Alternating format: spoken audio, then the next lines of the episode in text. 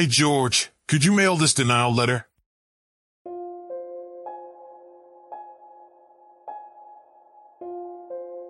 Todos los años miles de personas desaparecen alrededor del mundo.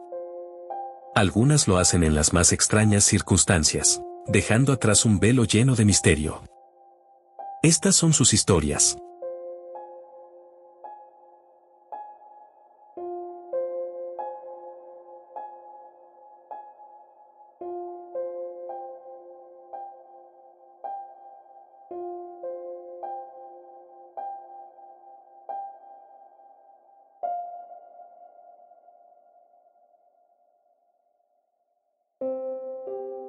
Hola, ¿qué tal? Bienvenidos a su podcast Desapariciones Misteriosas. Les saluda nuevamente Mister Incógnito transmitiendo para Misterio 360 Radio. Hoy vamos a retomar el caso de desaparición de Stacy Arras, la adolescente que pareció esfumarse en medio de Yosemite.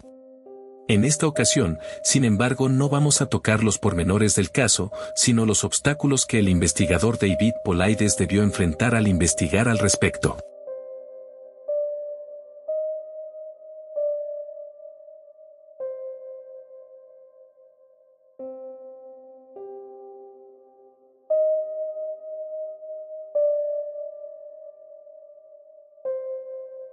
Al final de la primera parte, hablamos acerca de cómo David Polaides se enfrentó a una serie de obstáculos al investigar la desaparición de Stacy Arras. Pero antes que cualquier otra cosa, hay que señalar la razón por la cual el exoficial de policía se interesó por este caso. Como ya dijimos, Polaides creció en Cupertino, California, la ciudad que hoy es sede de APO. Él mismo menciona que esa pequeña población de clase media era por entonces una especie de suburbio de la ciudad de San José, donde él más tarde trabajaría como agente de la ley. Y que se encontraba a la vez muy cerca de otra pequeña ciudad de clase alta llamada Saratoga, de donde era originaria precisamente Stacy Arras y su familia. Cuando empezó a llevar a cabo las investigaciones para su serie de libros llamados Missing 411, Polaides se dio cuenta de que entre todos los casos que tenía para investigar, el de Stacy Arras, era probablemente uno de los que podría obtener más información debido precisamente a que conocía el entorno.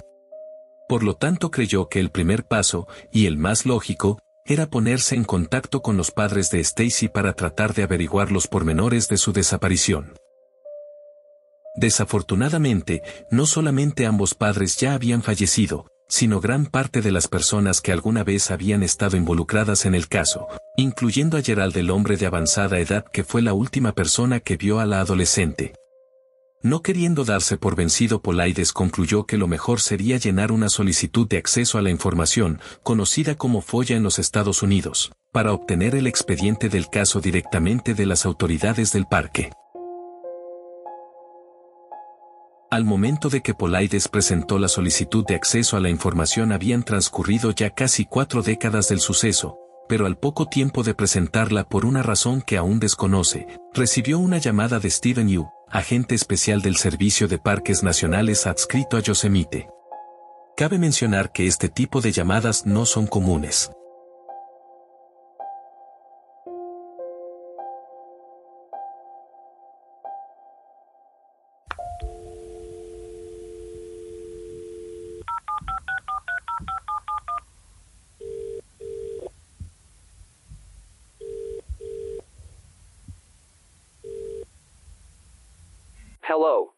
May I speak with Mr. David? Este podcast pretende ser lo más objetivo posible, por lo cual nos dimos a la tarea de verificar la existencia del supuesto agente. No porque desconfiemos de lo dicho por David Polaides, sino porque siempre es sano corroborar la información. Al principio de nuestra búsqueda solo dimos con un perfil de la red social LinkedIn, creado hace ya varios años y que relaciona a una persona del mismo nombre con el puesto de agente especial en Yosemite. Posteriormente, también logramos encontrar un reportaje televisivo sobre los campamentos ilegales que los carteles de la droga mexicanos instalan en algunos de los parques nacionales de los Estados Unidos, con el objeto de cultivar marihuana. En una redada llevada a cabo en Yosemite y que se muestra durante el reportaje, aparece el agente especial Steven Yu, aproximándose junto al reportero de forma muy cautelosa a uno de esos campamentos ilegales. Por lo tanto, Polaides dice la verdad en cuanto a la existencia de un tal Stephen Yu, que se desempeña como agente especial para el Servicio de Parques Nacionales en Yosemite. Y pese a no existir otra cosa que su palabra, no hay motivos para dudar de su testimonio en el que afirma haber recibido una llamada en la cual el agente especial Yu se dirigió en forma muy grosera y altanera, demandando de Polaides las razones del por qué estaba solicitando aquella información. Cabe mencionar que a pesar del tono agresivo con el que dice le hablaba Yu, Polaides afirma haber respondido que se encontraba investigando el caso y que requería el expediente para contrastar algunos datos, pero que si bien le respondía aquella pregunta más por cortesía que por otra cosa, debía recordarle a la gente que de acuerdo a la ley no podía utilizar su respuesta como criterio para aprobar o negar su solicitud. Era evidente, dice Polaides, que Steven buscaba dar la impresión de estar decidiendo si era pertinente entregarme la información o no pero que la actitud de la gente denotaba claramente que no tenía muchas intenciones de hacerlo. El investigador llega incluso hasta el extremo de afirmar que aquella conversación es la peor que ha tenido en toda su carrera. Por lo cual se atrevió a preguntarle al empleado del parque por qué lo trataba de aquella manera. El agente simplemente evadió el tema.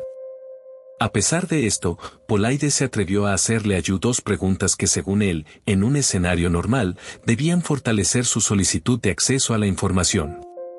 Primero le cuestionó si alguien había visto el expediente en los últimos 20 años.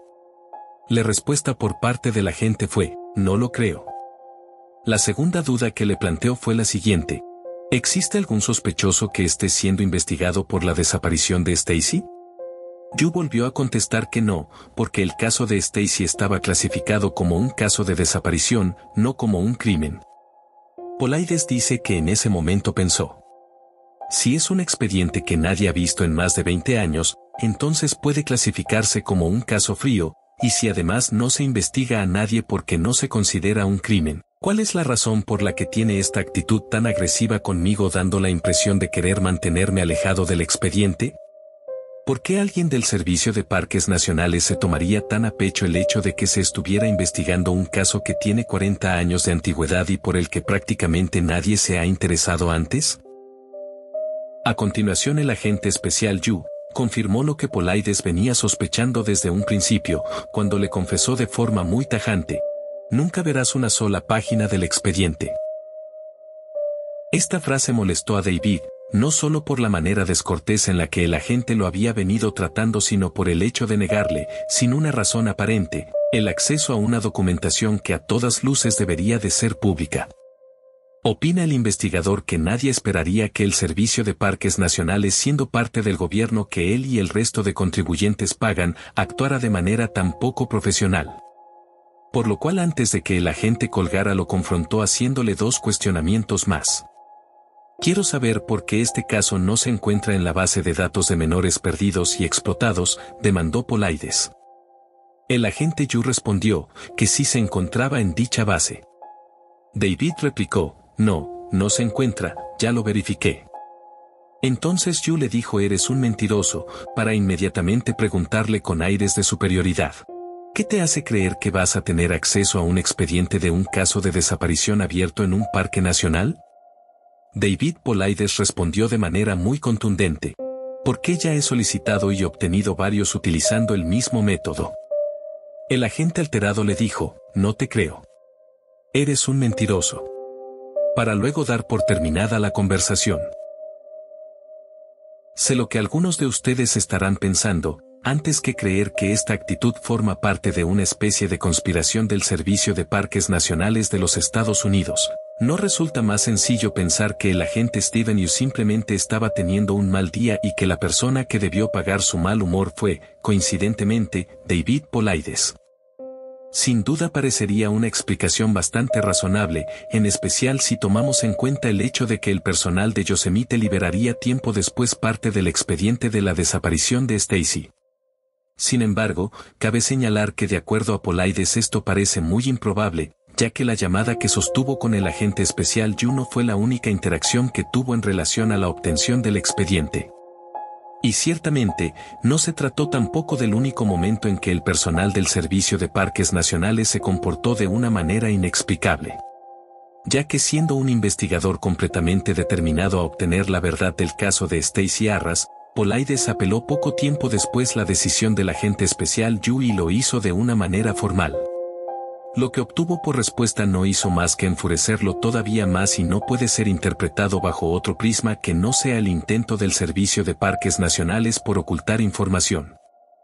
Además, Polaides hace énfasis en que el caso de Stacy Arras no se trata del único misterio relacionado con desapariciones y muertes en la misma zona del parque en la que desapareció la adolescente.